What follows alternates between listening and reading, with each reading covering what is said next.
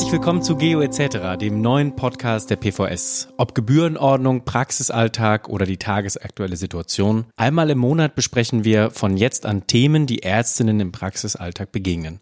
Wechselnde Gäste geben Antworten, Tipps und Empfehlungen und geben ihr themenbezogenes Wissen weiter. Heute ist Stefan Tegner bei uns, der Geschäftsführer des PVS-Verbands. Ja, Herr Tegner, schön, dass Sie heute bei uns sind. Ich glaube, wir haben ein Thema, an dem wir nicht vorbeikommen und das uns sicherlich noch eine Weile begleiten wird. Corona. Vielleicht zuerst einmal aus Ihrer privaten Brille. Wie haben Sie auch vor allem speziell die Anfänge erlebt? Ja, also erstmal einen schönen guten Tag. Ja, die Corona-Krise ist für uns als Verband natürlich auch ein großer Einschnitt. Wir haben eigentlich fast alles auf den Kopf stellen müssen, wie wahrscheinlich jeder, der in Deutschland im Berufsleben steht. Also das hat schon vieles verändert. Nicht nur negativ, das will ich gar nicht sagen. Es gibt durchaus auch Elemente, die wahrscheinlich auch fortdauern werden und auch Lernkurven, die wir alle gemacht haben, insbesondere was technische Möglichkeiten angeht. Das wird in Zukunft sicherlich auch Bestand haben haben. Mhm. Und wie sehen Sie die Situation in den Praxen? Tagesaktuelle Aussagen sind sicherlich schwierig, aber wenn wir vielleicht den Blick mal auf das Ende des Jahres richten wollen, was ist Ihre Prognose? Wie schlimm wird es dann gewesen sein? Karl Valentin hat ja mal gesagt, Prognosen sind äh, schwierig, weil sie ja die Zukunft betreffen.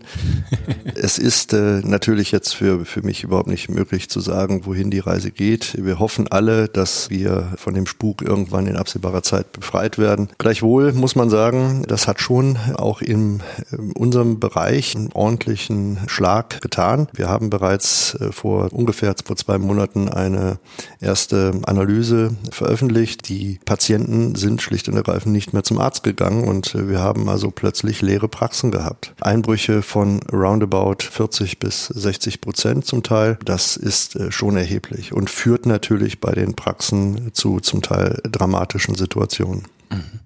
Und wie ist Ihre Einschätzung, wenn wir jetzt im Sommer in eine vergleichsweise normalere Situation kommen werden, kommen die Patienten da wieder, werden Behandlungen nachgeholt? Können die das überhaupt? Das hoffen wir natürlich und ich gehe persönlich auch sehr davon aus. Es gibt schon erste Signale und erste Zeichen dafür, dass sich das wieder etwas entspannt. Es ist ja äh, geradezu absurd, dass wir in Deutschland zum Beispiel spezielle kardiologische Abteilungen haben, die geradezu leer stehen. Also es ist ja nicht davon auszugehen, dass heutzutage nur weil Corona übers Land fegt, plötzlich keiner mehr einen Herzinfarkt bekommen oder keiner mehr vom Schlaganfall betroffen ist. Das heißt, dass die Leute aus Angst vor dem Tode äh, den Selbstmord vorziehen. Und das ist natürlich eine furchtbare, nicht akzeptable Situation. Also ich gehe davon aus, dass sich das auch wieder ein bisschen normalisieren wird. Ja, seitens der Politik ist man ja im Grunde alles andere als untätig. Es werden Hilfspakete äh, geschnürt, für die man ja mittlerweile fast schon einen Kompass und eine Karte braucht, um noch herauszufinden, wer für wen alles dort Geld bereithält, europaweit, bundesweit. Aber die Frage ist, können Sie schon abschätzen, ob das auch an den richtigen Stellen greift?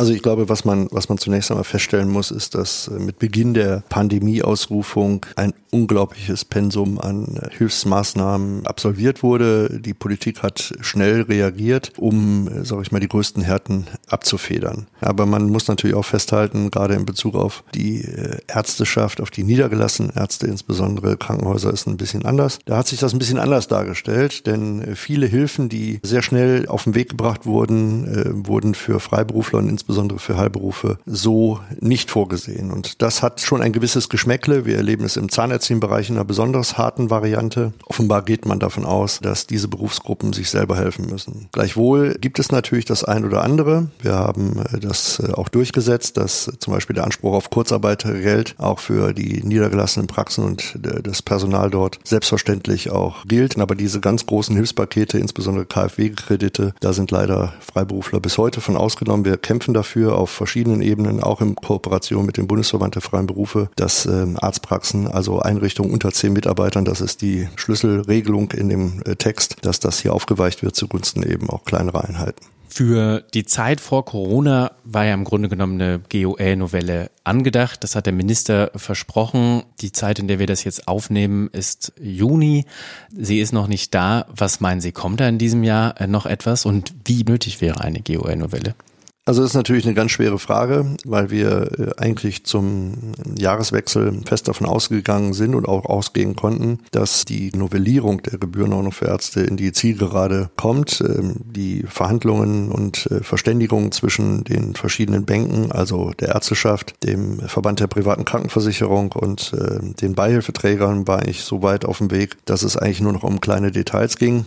Sicherlich in der Bewertung gab es noch Diskussionsbedarf, aber grundsätzlich war allenthalben zu hören, dass man, wenn der Startschuss vom Minister käme, dass man dann in einer intensiv Marathon-Verhandlung innerhalb von vier Wochen das Ding wirklich rund kriegt, sodass eigentlich realistischerweise davon auszugehen war, dass man so zum zweiten Quartal weißen Rauch aufsteigen sieht. Der Minister hat seinerseits auch angekündigt, Ende letzten Jahres, dass also die Novellierung der Gebührenordnung zu einem ganz wichtigen Thema wird in diesem Jahr. Nun ist Corona dazwischen gekommen. Es ist alles in den Hintergrund getreten. Und jetzt stellt sich die Frage natürlich, was passiert eigentlich, wenn Corona die Krise abgeflacht ist oder beziehungsweise in den Hintergrund wieder tritt? Das wird eine, eine spannende Frage bleiben. Wo sind die konkreten Veränderungen? Welches Verbesserungspotenzial wünschen Sie sich? Also die neue GOE enthält natürlich äh, vor allem zunächst einmal, und das ist schon das größte äh, Potenzial, die modernste Abbildung der modernen Medizin und den Stand der Technik. Das ist deswegen so bedeutsam, weil die heutige GOE im Wesentlichen ja nicht nur die GOE von 1996 ist, sondern wenn man so will, eigentlich sogar von 83, denn mit der Novelle von 96 kamen eigentlich nur ein paar Versatzstücke, einige kleine Verbesserungen, aber der wesentliche Teil der Beschreibung der Leistungen stammt eigentlich Bereich aus dem Werk von 1983, wesentliches davon auch noch teilweise älter. Das kann natürlich nicht Stand der Dinge bleiben und äh, hinzu kommt natürlich, dass eine so veraltete GOE heute natürlich zu völlig irren Abrechnungskonstellationen führt. Man muss sich oftmals behelfen mit analogen Abrechnungsempfehlungen, weil die GOE schlicht und ergreifend bestimmte Verfahren natürlich logischerweise nicht vorsieht. Die Analogabrechnung ist anerkanntes Verfahren, aber sie führt natürlich zu Auseinandersetzungen. Patienten sind frustriert, Versicherungen lehnen bestimmte Abrechnungen ab und man ist eigentlich äh, sehr stark im Korrespondenzfall und in, zum Teil auch im, im Rechtsstreit. Aber wo sind die praktischen Veränderungen? Gibt es auch Verbesserungen für die Ärzte, aber auch vielleicht Vereinfachung für die PV? Also der, der, der Teufel steckt wie immer im Detail. Ich glaube, auch wenn es vermeintlich so aussieht, äh, auch eine neue GOE, wenn sie denn käme, Systeme, so wie sie angedacht ist, sieht es natürlich zunächst einmal sehr viel einfacher aus. Lange Rede, kurzer Sinn. Ich äh, bin davon überzeugt, wenn die neue GOE käme, wird es nicht eben einfacher, es wird auch komplizierter zum Teil. Also so einfach ist das Verfahren nicht. Aber das ist äh, das Interessante. Sie lässt sich natürlich deutlich besser verbinden mit entsprechenden Digitalisierungsvorstellungen. Sie lässt sich deutlich besser verbinden mit Vorstellungen auch der Politik im Hinblick auf epidemiologische Informationen. Also diese neue GOE wird ja Vorgaben enthalten, was die Rechnungslegung angeht, Stichwort ICD-10 und ähnliches. Das wird alles kommen. Dann lässt sich natürlich damit auch äh, deutlich besser arbeiten als in der Vergangenheit. Wo stehen die PV dort im Bereich Digitalisierung, im Bereich Vereinfachung, im Bereich auch anderer technischer Hilfsmittel? Also ich denke, die PVS ist ähm, per se ein sehr IT-lastiger äh, Bereich. Wesentliche Teile der Arbeit der Verrechnungsstellen basieren ja auf äh, zunächst einmal auf technischen Ansätzen, aber natürlich auch auf starkem Know-how, was ja durch äh, die qualifizierten Mitarbeiterinnen und Mitarbeiter eingebracht wird. Hier wird es in Zukunft mit Sicherheit weitere Schübe geben.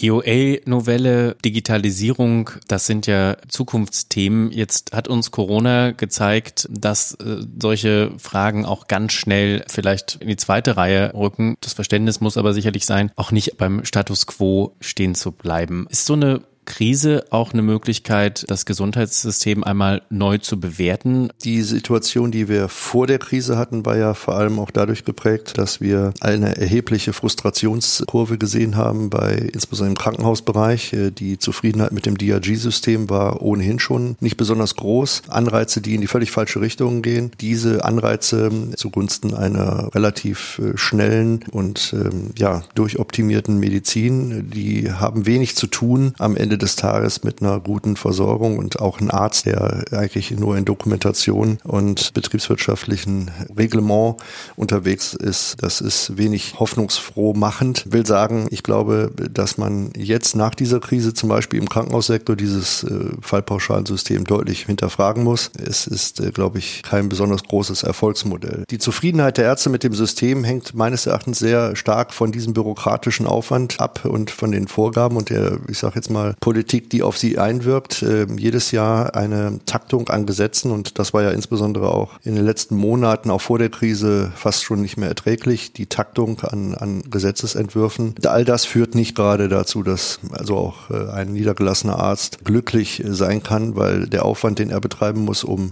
Dinge zu machen, die nichts mit der Medizin zu tun haben, wird immer größer. Man führt ein Gesetz ein, stellt fest, dass da wieder neue Regelungsbedarf entsteht und das ist eine Schraube, die sich immer schneller drehen wird äh, Dauer. Man muss vielleicht jetzt die Krise auch zur Chance sehen, dass es vielleicht auf ein paar andere Dinge auch noch ankommt und ich glaube äh, im Gegensatz zu vielen anderen, dass es nicht äh, das Land ist, was abstoßend wirkt, dass die Landarztversorgung nur deswegen stockt, weil die Leute alle nur in der Stadt äh, tätig sein wollen. Das halte ich persönlich für ein Gerücht. Wir wissen aus äh, entsprechenden Untersuchungen, dass auch der Privatanteil auf dem Lande durchaus nicht so gering ist. Es gibt also auch Attraktivitäten auf dieser Ebene durchaus. Nein, es sind äh, Rahmenbedingungen. Es sind Rahmenbedingungen, die man schaffen muss. Die Digitalisierung kann hier meines Erachtens sehr stark helfen. Wir werden also Versorgungsprobleme auch zum Teil durch Digitalisierung lösen können. Wenn wir irgendwann auf die Situation nach Corona schauen, was ist die Veränderung, ähm, die Sie sich vielleicht am meisten äh, gewünscht haben, wo Sie sagen, Mensch, das haben wir doch alle gut miteinander gemacht und dass wir das jetzt haben, das wollen wir eigentlich gar nicht mehr so weit hergeben. Wir kommen in Zeiten, wo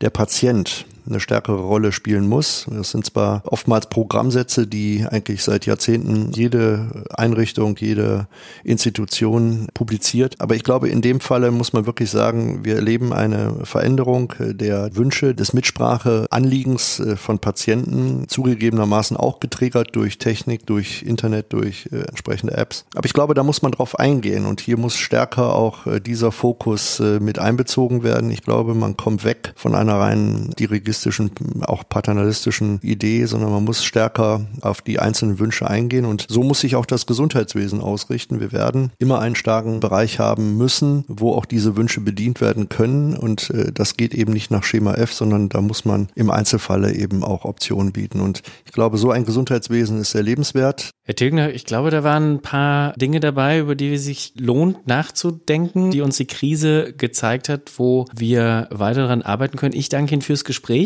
Vielen Dank.